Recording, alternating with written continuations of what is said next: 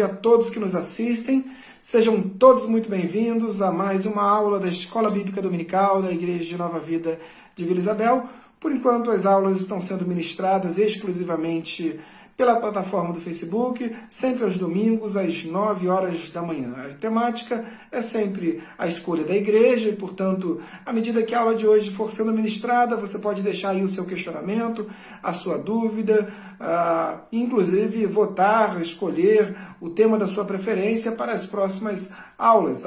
Especificamente na aula de hoje, o tema é uma continuação das aulas que a esta precederam, porque estamos estudando aqui o livro da Revelação, o livro do Apocalipse, que foi revelado ao apóstolo João enquanto este ainda estava no exílio na ilha grega de Patmos, por volta do ano 95, portanto, durante o reinado de Domiciano.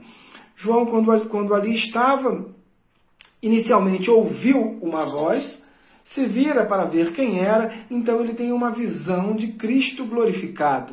Vejam que João já, já havia estado com Cristo durante seu ministério terreno, era um dos apóstolos. E João, uh, inicialmente conhecendo Cristo como um filho de um carpinteiro, depois como, como um mestre, um rabi, e depois como um Messias, né, pendurado como maldito na cruz do Calvário, agora João tem a visão de Jesus num corpo glorificado. João olha e vê Cristo como, com veste talares, cingido no seu peito com uma, um grande cinto de ouro, uh, com cabelos, a cabeça e o cabelo brancos como a neve, como a alva, lã, dos seus olhos saltavam chamas como de fogo, dessa língua uma espada afiada de, de, de dois gumes. Pois bem, era a visão que, que, que João pôde descrever naquela imagem uh, de Cristo glorificado. A partir dali, João entende, através das próprias palavras que a ele foram reveladas, e Jesus, ali naquele momento, diz para João: Escreve, pois, aquilo que visto, as coisas que, que, que estão estabelecidas e as coisas que hão de ser no futuro. Ou seja, o próprio Senhor Jesus revela é, uma metodologia de interpretação do livro do Apocalipse. Ele revela a João. Ele diz, João, o livro é dividido em três partes. Aquilo que você viu agora, ou seja, a imagem de Cristo glorificado, uh, o tempo da igreja, o tempo da dispensação da igreja e as coisas do porvir, do tempo futuro, ou seja, depois das, dessas coisas, depois do tempo da igreja. Então, uh, João, na sua forma de, de, de interpretar a visão, João começa a escrever, inspirado, evidentemente, pelo Espírito Santo de Deus. É importante compreender que o livro do Apocalipse ele tem muitas simbologias, ele é carregado de, de, de valores simbólicos, e por isso, e justamente por isso, ele permite interpretações das mais diversas áreas, dos mais diversos campos, uh, algumas inclusive distantes da verdade bíblica, não é, não é questão apenas de interpretação, mas de leitura da palavra de Deus. Então, volto a dizer aquilo que eu disse na aula passada para que a gente diminua a possibilidade de erro na nossa interpretação, a gente vai se pautar uh, especificamente na leitura bíblica. Vamos ler bastante a palavra de Deus e compreender no texto sagrado aquilo que já nos foi revelado. Vamos seguir uma linha de, de interpretação que é conhecida como, é uma, uma corrente que é cognominada como pré-milenismo dispensacionalista clássico. Uh, eu vou explicar um pouquinho que, como é que funciona essa questão da visão dispensacionalista, mas esta, esta corrente sustenta a linha pré-tribulacionista em relação ao arrebatamento da igreja. Ou seja, a igreja não passará pelo tempo chamado pelo próprio Senhor Jesus Cristo de a grande tribulação. Por quê? Porque ela será arrebatada antes. Portanto, na visão e na distribuição e na divisão pedagógica do livro da Revelação, uh, há o tempo em que Jesus se apresenta a João, ou seja, Cristo glorificado, depois o tempo da igreja, e esse tempo da igreja se encerra exatamente com o seu arrebatamento. E a partir dali se inicia uma nova dispensação. E é essa dispensação que nós estamos estudando desde dois, dois domingos é, que a este precederam. Ou seja, estamos focando aqui, o tema da aula é são os, o livro selado com os sete selos é, que selam este livro selado. Volto a rememorar-vos que o livro selado não é o livro do Apocalipse, mas sim um livro relatado no livro do Apocalipse. Evidente que quando nós voltamos um pouco na cultura judaica, na tradição judaica, no tempo de João, ele não se referia a um livro, evidente, era um rolo, uma sever, era o rolo da uh, um rolo selado com sete selos. E isso traz alusão, faz alusão também à própria leitura testamentária uh, dos judeus naquele tempo que os testamentos eram selados com sete selos diferentes, representados por sete, pela família de sete testemunhas diferentes. Porque assim dava autenticidade àquele testamento, né, aquele, aquele escrito, aquele documento. Então, qual é a funcionalidade do selo? O selo serve tão somente para trazer autenticidade àquele documento. Então, à medida que os selos são quebrados ou são abertos, o livro, a leitura pode ser feita. E esses sete selos é, é, é o motivo, é a razão das nossas aulas. Vamos compreender então esse livro selado e, essa, e, esses sete selos. Nas aulas passadas explicamos um pouco dessa visão de João. Ele, após o momento, após a dispensação da igreja, ele é assunto aos céus em espírito, ele se acha em espírito, e ali a primeira visão de João no céu é, é ver Deus entronizado.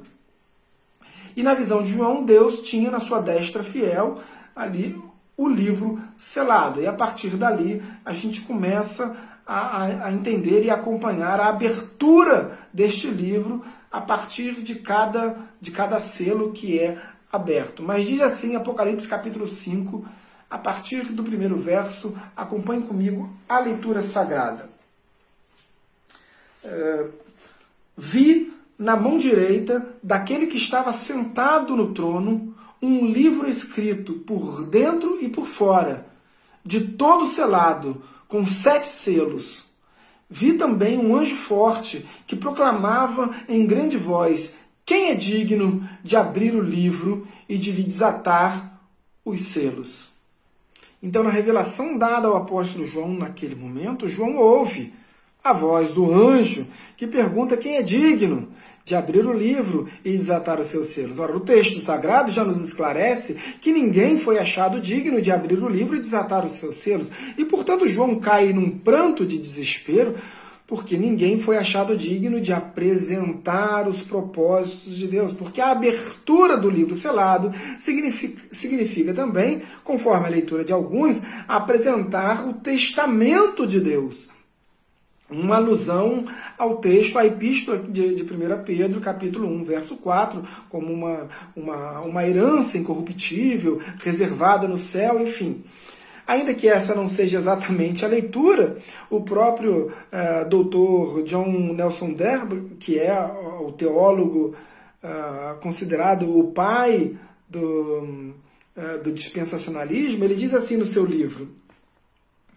Uh, os selos são a preparação providencial do governo divino para a vinda de Jesus. Então, segundo John Nelson Darby, eh, esse teólogo inglês, eh, eh, a abertura do selo, a abertura do livro selado é, em verdade, o que possibilitava o cumprimento das profecias acerca da volta, da vinda do Messias.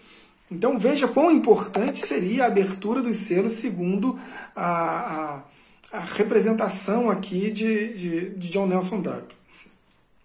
E na visão de João, evidentemente, João cai desesperado até que um dos 24 anciãos se levanta e se dirige a João e diz a João: Não chores, porque é, o leão da tribo de Judá, o filho, a raiz de Davi, foi encontrado digno de abrir o livro. Ou seja, somente o cordeiro, e ali ele se apresenta como cordeiro, não apenas como o leão da tribo de Judá, mas como o cordeiro que foi morto, que foi imaculado, que foi sacrificado na cruz do Calvário, que teve o seu sangue ah, derramado num sacrifício vicário substitutivo, eh, foi achado digno de abrir o livro. E a partir dali iniciamos a, os estudos, a sequência dos fatos proféticos concernentes à abertura de cada selo. Nas aulas passadas, nós vimos a abertura dos quatro, dos cinco primeiros selos.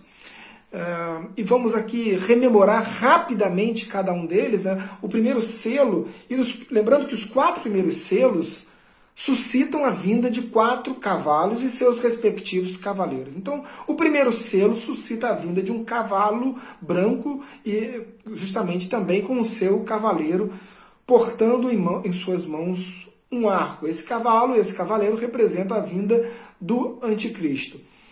Lembrando que Jesus, no Evangelho de João, no capítulo 5, depois de de realizar o milagre do paralítico no tanque de Betesda, ainda em Jerusalém. Jesus estava em Jerusalém por ocasião da, de, de, uma das festas, possivelmente da festa da Páscoa, uh, do ano 28, talvez 27. Uh, e ali Jesus uh, diz aos discípulos, aqueles que estavam seguindo, que ele estava vindo em nome do Pai, mas eles não, eh, Jesus não estava sendo recebido pelos judeus, mas que posteriormente alguém viria em seu próprio nome e eles o receberiam. Jesus estava profetizando a vinda do anticristo, alguém que, que um grande líder mundial, uma, grande, uma grande autoridade, um homem de diálogo, um homem que de uma diplomacia sem precedentes na história, porque consegue estabelecer a paz entre Israel e as nações muçulmanas que cercam Israel, cercam no sentido geográfico da palavra, né? É, são nações que circundam ali a terra de Israel, e é, o nível de autoridade de, do anticristo é tamanho que ele consegue estabelecer a paz entre essas duas essas, essas nações, inclusive permitindo que elas adorem a Deus no mesmo templo, que hoje é absolutamente impensável, não é absolutamente nada razoável para não dizer impossível. Pois bem, na segunda abertura, abertura do primeiro selo suscita então a vinda desse cavalo branco, o seu cavaleiro, representando a vinda do anticristo. O segundo selo, na abertura do segundo selo, suscita a vinda de um cavalo vermelho e o seu cavaleiro, representando então as guerras, e diz o texto que as nações pelejariam contra, pelejarão contra nações, povos contra povos, e muitos ali é, perderão suas vidas. Como uma consequência ainda, é bom ressaltar que cada selo representa também é, a consequência da abertura do selo anterior. Então, como consequência da vinda do anticristo, é, nós temos guerras, a abertura do segundo selo. Como consequência das guerras, nós temos a abertura do terceiro selo, que, que, que, que traz consigo um cavalo preto, é, juntamente com o seu cavaleiro, simbolizando a fome, simbolizando é, a desigualdade social, enfim, é, e trazendo ali as mazelas decorrentes das guerras, ou seja, inflação alta, crise econômica mundial, desigualdade social em níveis estratosféricos e, como consequência disso, a fome. E uma consequência disso é a abertura do quarto selo, que é ah, o que o texto chama, o que o texto sagrado chama de morte, designa de inferno, de Hades, que é o cavalo amarelo ou o cavalo verde, conforme a interpretação de alguns, porque o, o, no original grego esse cavalo amarelo ah, vem do grego chloros, que significa verde, esverdeado, enfim. Ah, que alguns, alguns teólogos apontam para o crescimento da Sharia, não do Islã, não do islamismo, mas da Sharia, a lei mais radical do Islã. Enfim, não é exatamente essa a minha interpretação, mas cabe aqui uh, uma explicitação. Uh, vimos então na aula passada a abertura do quinto selo que suscitou uma, uma, uma corrida, uma perseguição intensa àqueles que ainda defendiam ah, o cristianismo, a fé, a fé que professavam, que professam em Cristo Jesus. Lembrando que nós estamos aqui no período da grande tribulação e a igreja terá sido arrebatada antes desse período. Muitos, porém, se converterão ou uh, retornarão para Cristo durante esse período. Uh, além dos próprios judeus que somente reconhecerão a Cristo exatamente uh, reconhecerão Jesus como Cristo, como Messias, como Machia esperado, exatamente neste período. Então, aqueles que, que mantiverem ou que forem mortos uh, uh, por defenderem a sua fé, a, a, visão de João aponta para essas pessoas na abertura do, do quinto selo. Pois bem, agora vamos continuar então uh, de onde paramos iniciando então aqui a leitura da palavra de Deus para a abertura do sexto selo. Acompanhe comigo então para a leitura da palavra de Deus, na abertura do sexto selo, assim diz a palavra do Senhor. Vi quando o cordeiro abriu o sexto selo e sobreveio grande terremoto.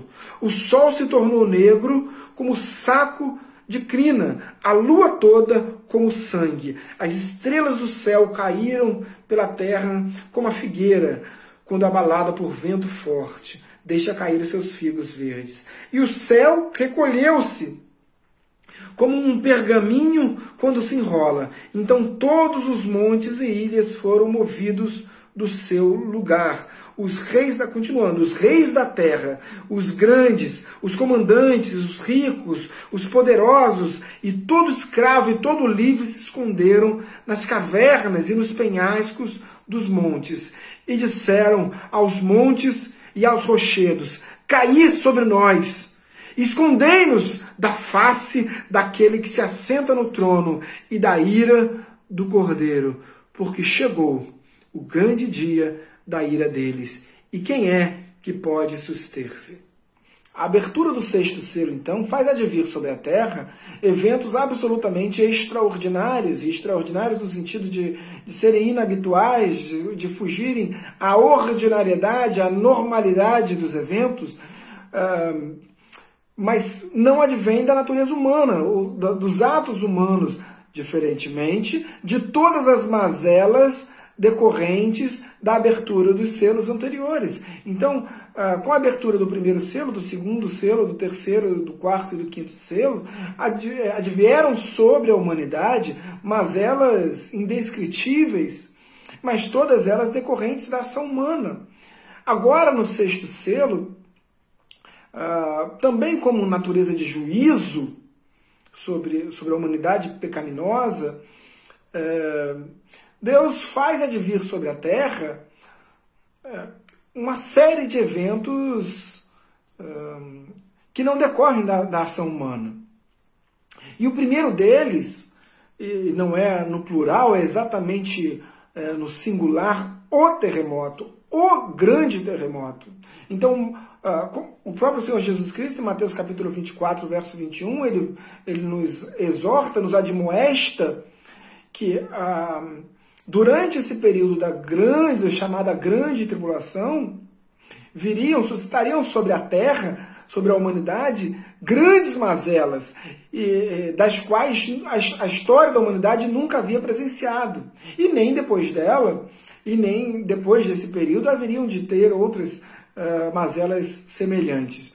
Então, esse período será absolutamente catastrófico. Então, o maior terremoto da história da humanidade não foi, então, ah, o terremoto da cidade de Valdívia, em 1960, no Chile, e, e também não foi ah, do, da, da, ilha de Sumatra, na Indonésia, aquele tsunami de 2004, o terremoto que aconteceu no mar, mas que provocou a morte de mais de 200 mil pessoas na ilha de Sumatra. Ah, mas sim será na grande tribulação o grande terremoto. Então a Bíblia traz uma série de, de, de, de episódios uh, que não decorrem da ação humana, mas que também não são episódios que nós podemos considerar como naturais. O segundo ponto uh, que Deus traz nesse, nesse, nessa, na, na, leitura que fizemos de Apocalipse capítulo 6, no verso, do verso 12 ao 14, ele diz que o sol se tornou negro, a lua toda como sangue. Então, uh, são eventos que apontarão para a vinda de Cristo, para o cumprimento das profecias. Ele diz também na sequência desses versos que haverá uma, uma forte chuva uh, de, de, estrelas, mas na verdade, estrelas no, no, no grego é aster, que dá ensejo à palavra, a raiz da palavra asteroides. Não pode ser uma chuva, pode ser. Esse texto também pode ter uma raiz simbólica muito grande, né? um entendimento simbólico uh, muito grande. A gente não sabe até que ponto a gente pode compreender pela literalidade do texto. Entretanto, o texto é bastante claro ao afirmar também, nesse mesmo, nesse mesmo verso, que ele, na visão de João, que os, ele, João vê o céu é, se recolhendo como um pergaminho. Precisamos entender que era a visão que João estava tendo. Né? Hoje nós compreendemos que, por exemplo, as, as bombas de hidrogênio, as bombas atômicas, elas produzem uma sucção uh, do ar, uh, do oxigênio, de tudo aquilo que está ao seu, ao seu redor, uh, produzindo um vácuo ao seu redor. Então ela puxa a bomba de hidrogênio, por isso nós vemos nos filmes aquela formação de uma imagem de um cogumelo após a explosão de uma bomba atômica, porque ela funciona como uma sucção, né? Então, na visão de, Ju, de João, pode ser, pode ser que o céu se recolhendo é, como um livro, e, na verdade, os livros da época eram pergaminhos, né, era um rolo, então a visão de João pode ser apontada como uma explosão de uma bomba atômica, ou de mais de uma bomba atômica, Uh, a ponto de tirar a Terra do seu próprio eixo, porque ele diz que eh, ilhas podem se mover, inclusive, uh, podem ser uh, sair do seu lugar. E isso é possível hoje com, com explosão de bomba atômica, isso é, é possível, nós sabemos a força que uma explosão de uma bomba de hidrogênio pode produzir, a energia que ela pode produzir, pode inclusive movimentar a Terra do seu eixo. Outra, outra, outra consequência da abertura desse sexto selo, o texto diz que os reis da terra, é, comandantes, ricos, poderosos, é, se esconderão nas cavernas, penhascos, dos montes. É, possivelmente ele, o texto está se referindo a bunkers. Por quê? É, já é muito comum, isso acontece nos Estados Unidos, alguns países da Europa. Em Israel, eu, na primeira vez que eu estive em Israel, alguns anos atrás, quando nós chegamos no hotel onde nós uh, ali nos estabeleceríamos, o gerente do hotel, não me lembro exatamente quem, nos levou para um bunker que funcionava no subsolo do, do hotel. Um país que estava em guerra tinha ali um bunker de proteção. É a mesma coisa, os países estarão em guerra, haverão muitas eh, guerras, episódios não naturais eh, que provocarão a esse, esse, que conduzirão as pessoas a construírem bunkers nos montes ou no subsolo da, da, da terra para se protegerem. E muitas dessas pessoas, exatamente nesse período, procurarão refúgio nesses bunkers. E por isso o texto diz que elas se esconderão nas cavernas, nos penhascos dos montes. Uh, mas é interessante que o texto também diz que essas mesmas pessoas, refugiadas destes lugares, farão orações intensas, apaixonadas. Mas o teor da oração diz: é, caí sobre nós, é, escondei-nos da face daquele que se assenta no trono e da ira do Cordeiro. Ao invés deles clamarem pelas misericórdias do Cordeiro, pelo, pelas misericórdias do Pai, não, eles clamam para que os montes, para que alguém, para que alguma divindade os proteja de Deus.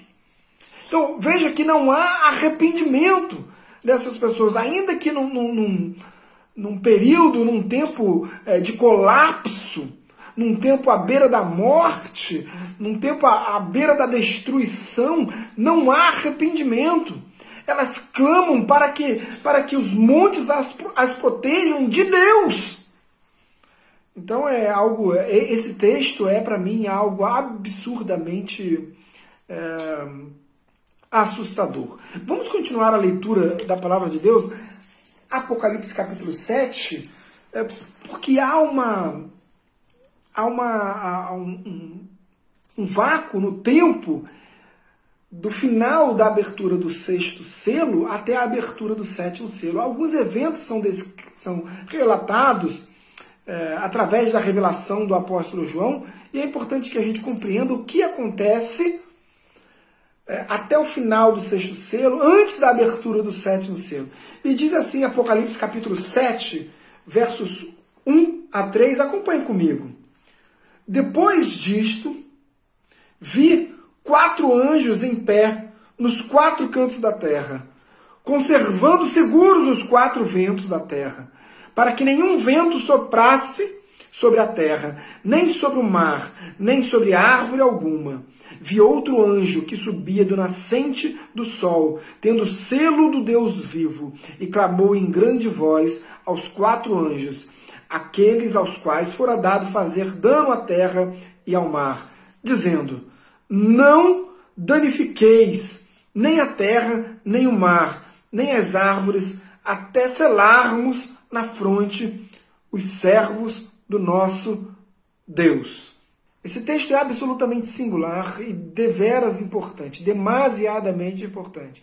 Por outro lado, dada a complexidade do texto, há uma, uma, uma série, uma gama de interpretações divergentes sobre esse mesmo, sobre esse mesmo tema em que pese haja essa, essa uma gama de diferentes interpretações sobre esse mesmo tema, em que pese haja essa dicotomia, essa divergência, elas chegam basicamente a um resultado comum muito semelhante entre essas variadas doutrinas, que é exatamente o momento em que Deus me parece selar, me parece interromper todas as batalhas, todas as catástrofes natura naturais, é, para identificar os salvos. Claro que esse texto, sobretudo mais do que os demais que nós lemos, nos parece algo absolutamente simbólico.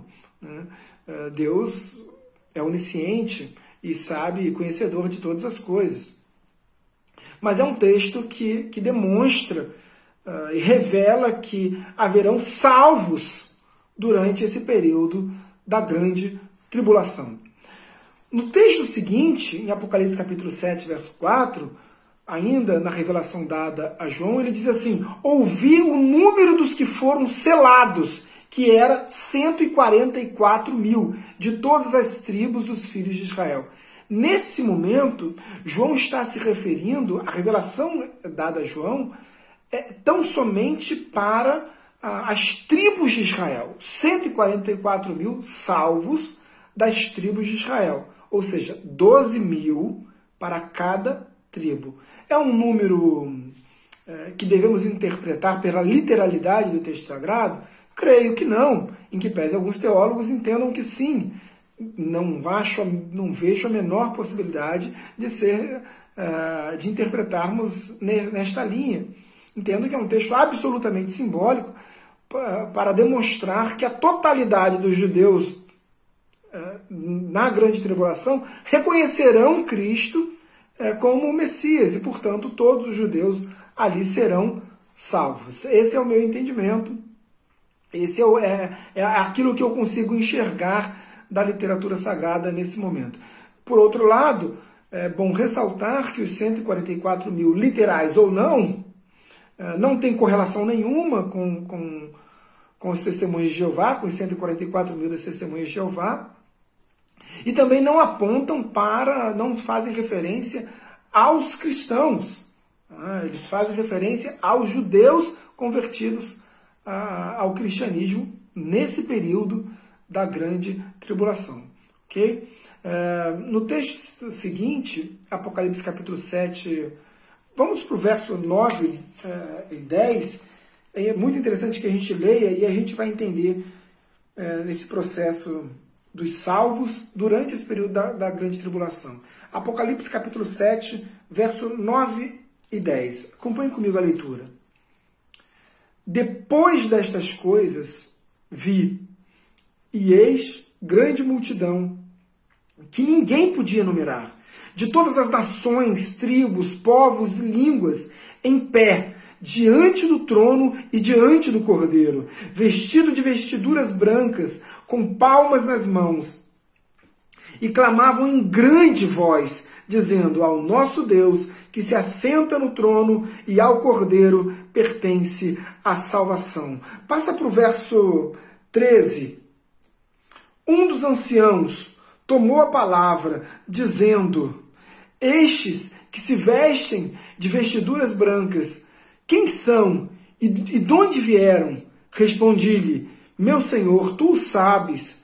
Ele então me disse: São estes os que vêm da grande tribulação. Verso 16: Jamais terão fome, nunca mais terão sede, não cairá sobre eles o sol, nem ardor algum, pois o cordeiro que se encontra no meio do trono os apacentará e os guiará para as fontes da água da vida e Deus lhes enxugará dos olhos toda lágrima.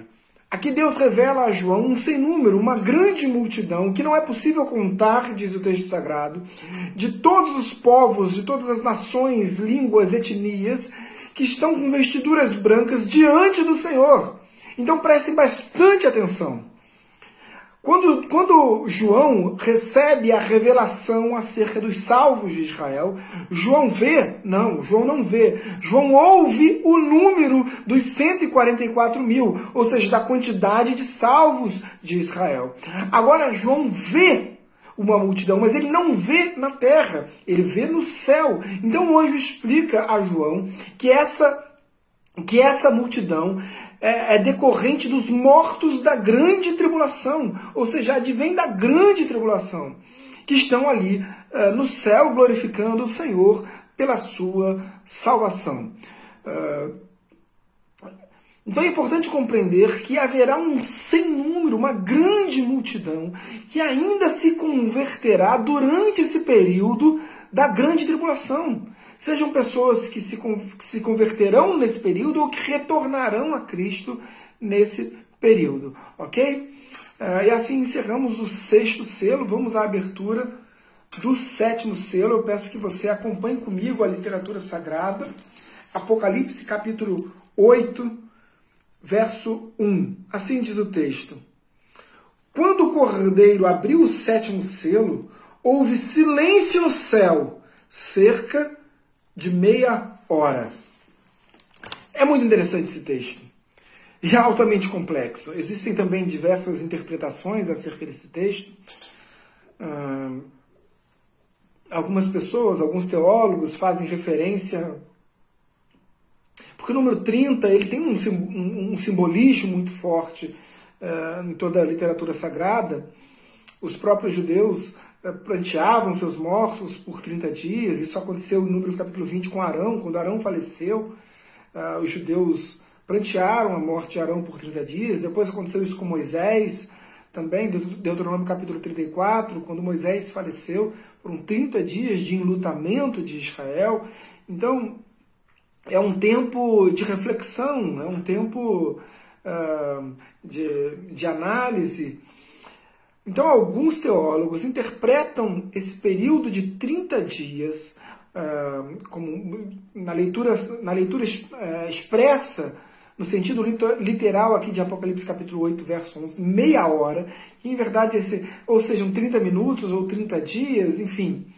Esse período de 30 seria um tempo de quebrantamento, um tempo onde onde eh, Deus permitiria, antes do juízo final, que as pessoas decorrentes do período da grande tribulação ainda se convertessem a Deus, ainda se arrependessem dos seus, dos seus, dos seus erros, dos seus pecados, da sua iniquidade.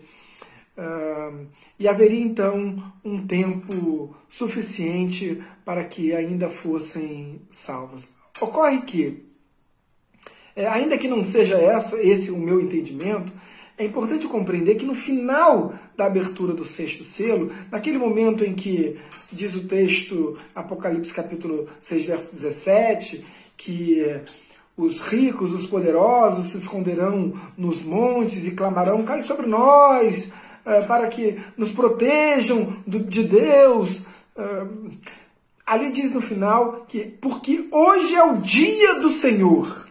Porque é chegado o dia do Senhor. Qual é o dia do Senhor? O dia do Senhor que, que esse texto se refere é o Armagedon que acontecerá exatamente nesse momento, no final da grande tribulação. Então, a grande tribulação, ou seja, as batalhas decorrentes da grande tribulação, se encerram exatamente no Armagedon. Então, o Armagedon que acontece não no Vale do Megido, não no, e Armagedon significa Vale do Megido, mas a batalha final que se inicia ali com a reunião das, da, da, dos grandes exércitos, é, inimigos de Israel que se posicionarão ali no Vale do Megido, eles avançarão em direção ao Vale do Megido, noroeste de, de, de Israel, um vale que se estende até próximo ao deserto de Judá, um vale extenso, então milhares e milhares, milhões e milhões de soldados inimigos se concentrarão ali. Uh, no, no Vale do Megido, no Armagedon, mas essa batalha final não acontecerá ali. A partir dali eles marcharão. E diz Joel capítulo 3 que a batalha final acontecerá no Vale do Julgamento, no Vale do Cedron, no Vale de Josafá, que é o vale que separa, é o vale que divide uh, o Monte das Oliveiras da cidade do templo, da cidade de Sião, da cidade antiga de Jerusalém. Então, a batalha final acontecerá ali, nesse vale que separa o Monte das Oliveiras da cidade antiga de Jerusalém. E ali se cumprirão todas as profecias acerca da volta de Cristo, em especial Zacarias capítulo 14. Enfim, chegamos ao final então é importante compreender que a partir também da abertura do sétimo selo, que há essa, esse período de 30 minutos, de meia hora, para, para o quebrantamento, para o arrependimento, enfim. A partir dali se inicia o período das sete trombetas, que também tem outro significado uh, especial. Esse, são três grupos de sete. O sete é a perfeição, com o simbolismo também em toda a literatura sagrada, são três grupos de sete. Começando com os sete selos, depois as sete trombetas, depois as sete taças. Ok? Mas esse, tanto as sete trombetas quanto as sete taças vai ficar para um próximo estudo. Encerramos aqui o estudo acerca da, dos sete selos. Eu espero que você tenha é, gostado e que tenha compreendido mais importante. Ainda que você não, não tenha gostado, o importante é que você tenha compreendido o estudo. Eu entendo que é complexo mas é importante nós, como cristãos, temos a responsabilidade de ao menos nos esforçarmos sobremaneira para compreender a verdade que já nos foi revelada. Aquilo que não nos foi revelado permanecerá oculto até que chegue o momento certo. Amém? Vamos orar e encerrar aqui a nossa aula de hoje.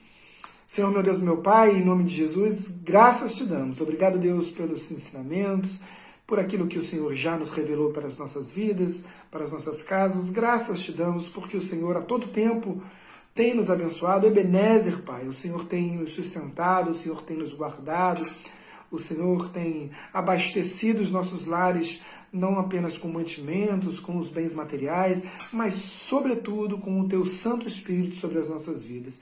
Te pedimos, Pai, abençoa as pessoas que amamos, abençoa as pessoas que nos cercam, abençoa ainda aqueles que ainda não te conheçam, não te conhecem, Pai. Que seja um tempo nesse período de, de pandemia, mas que seja um tempo onde joelhos se dobrem, onde línguas confessam o Teu santo nome.